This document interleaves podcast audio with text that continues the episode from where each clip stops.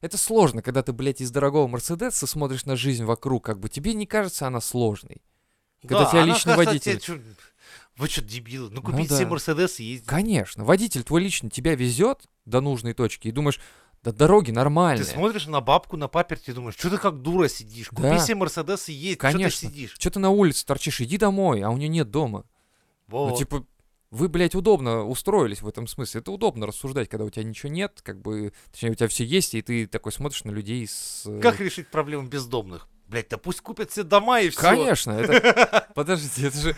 Блядь, это была это... с- Кто это была? Да девчонка в интернете. Нет, какая девчонка, это из правительства, которая раньше была мэром или губернатором Питера, как ее, которая сосули сбивала лазером-то.